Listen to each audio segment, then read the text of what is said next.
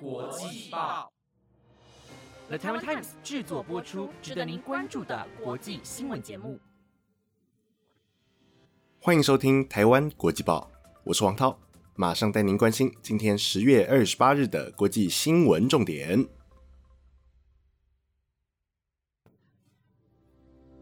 Hello，各位听众朋友，晚安！又到了每个礼拜四的国际新闻时间，我是你们的主持人黄涛。那么今天来关注的体坛消息是 MLB 美国之棒。MLB 美国之棒在今天举行世界大赛第二战，并于太空人主场美丽果球场进行比赛。本场比赛，休斯顿太空人派出本季八胜三败、防御率三点六二的 Jose Urquidy 出任先发，而勇士方面则派出本季十四胜七败、防御率三点零四的 Max Free 迎战。不过，太空人的主场优势向来都不是很假的，即使首场比赛便于主场吞败，然而本场比赛可以说是火力全开，首局就有分数进账，二局下更靠着连续安打和对手的传球失误，一口气灌进四分，并奠定胜机。最终以七比二之姿击退亚特兰大勇士，一雪首战落败之耻。并将世界大赛扳成一比一平手，而两队也将于二十九号移师至勇士主场太阳信托公园展开第三战。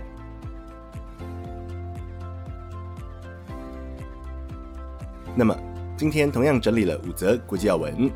首先是联合国气候峰会前夕，现代达尔文表示人类历史正在走下坡。接着是 LGBTQI 里程碑，美发行首本性别 X 护照。再来是卢森堡总理经传论文抄袭。五十四页内文全数复制贴上，以及波兰私改惹争议，欧盟日罚百万元。最后则是空中悬浮机车不再是梦，日本企业正式开卖，预售价七千七百七十万日元。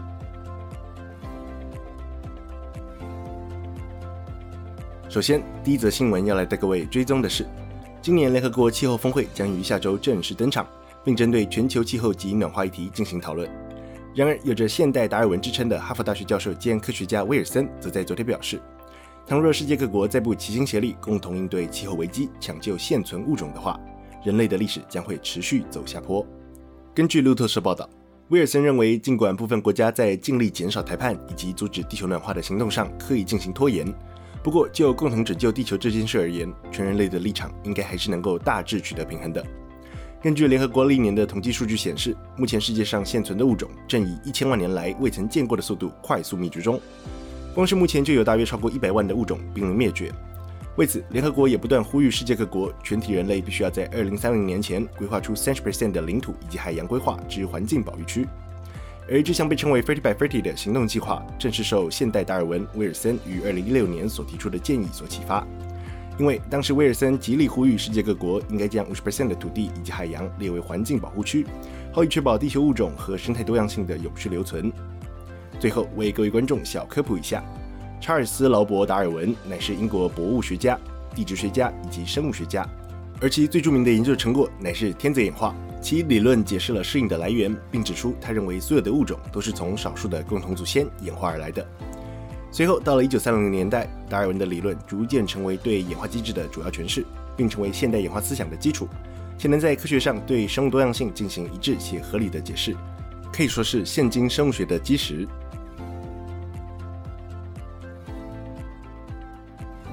第二则新闻要带您关注的是，美国国务院在昨天发出声明表示，政府方面已核发了首本性别为 X 的护照，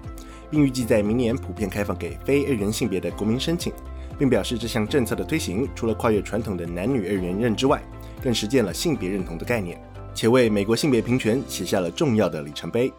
随后，国务院补充道，明年初后，美国护照及美国海外公民的出生证明方面，也将会常态性的提供 X 选项的性别栏。根据美联社报道，美国国务院的多元性别大使史登也在昨天表示，政府的这项政策除了让政府本身更接近真实社会之外，同时，也落实了对于多元性别族群的友善与包容，并为美国历史写下了全新的里程碑。对此，美国国务院发言人普莱斯也表示，他想借着发行这本护照的机会，重申国务院对于全体国民的承诺乃是坚定不移的。他们会持续推动各个族群的平等、自由以及尊严，其中自然也包含了同性恋、双性恋、跨性别、双性人、酷儿以及其他族群。值得关注的是，美国国务院在宣布这项消息的时刻，正逢双性人宣导日。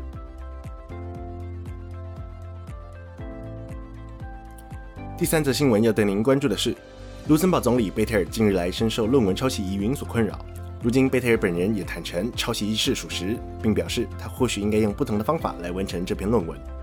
根据法新社报道，这份论文是贝特尔于1999年在法国南希大学时所完成的。然而，全篇长达56页的大学论文仅有导言以及结语两页并未抄袭，而其余的54页通篇都是复制贴上。此外，根据《卫报》报道，这份名为《欧洲议会可能的投票制度改革》的论文，本质而言就是部拼装车，因为其论文内容主要建构在两本书、四个网站以及一篇未注明出处的新闻报道上。同时，论文当中有高达二十页的内容原封不动地从欧洲议会的网站照搬，并且还有九页的内容乃是取自希腊环保部于一九九八年的一份报告。值得关注的是，对于论文抄袭一事，贝特尔并没有做出过多的解释，仅表示若是以现今的观点而言，那么我承认那篇论文的确有抄袭之处。当初或许应该用不同的方式来完成这篇论文，并强调他的母校要重审论文并撤销论文认证，乃至于任何的后续处置，他都会坦然面对一切结果。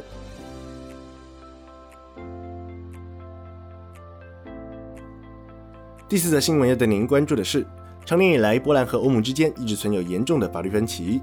波兰方面希望借由设立纪律调查庭，从而根除法官的贪腐问题；然而，欧盟方面则认为这样的措施将会严重破坏法院的独立性，并认为此举无疑是为了让法官与政府站在同一阵线。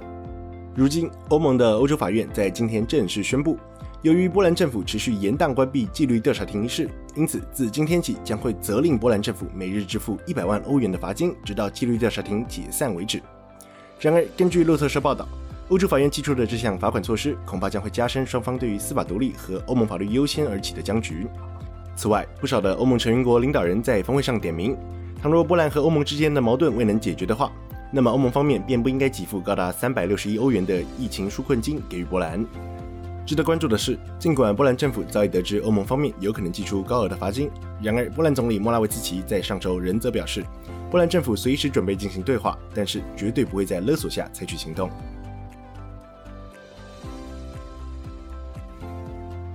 最后一则新闻要带各位关注的是，日本新创企业 AOI Technologies 在昨天正式贩售一部空中悬浮机车，并于展示会上将悬浮机车飞至空中约三公尺处，且号称最高时速可达约一百公里。售价方面，目前每辆定价为七千七百七十万日元。根据 NHK 报道，这款空中悬浮机车全长约为三点七公尺，重量则约三百公斤，而其运作则是透过六片平行的电动螺旋桨。此外，它的最高时速可达约八十至一百公里左右。其续航时间也可达四十分钟，而当前定价为七千七百七十万日元，并预计明年春天开始陆续交车。然而，可能稍微令人感到遗憾的就是，根据日本现行道路交通法规规定，悬浮机车目前还不能够正式上路行驶，只能用于个人土地或是工作娱乐设施使用。不过，AOI Technologies 的代表大福家也则表示，他们会积极和山梨县达成协议，并进行实际试验，好以测试这款空中悬浮机车未来能否用于各项救灾行动。并补充道，这项产品也有得到政府支持，而公司方面也正着手制定驾驶的非安准则以及技能标准等机制，并期望能在二零二三年正式上路。以上就是今天的国际要闻，非常感谢各位听众今晚的收听。若是您有任何想法，或是有希望我们追踪的国际消息，欢迎您随时到台湾国际报的粉丝专业告诉我们哦。以上节目内容皆由 The Taiwan Times 制作播出。那么，我们就下周再见喽，拜拜。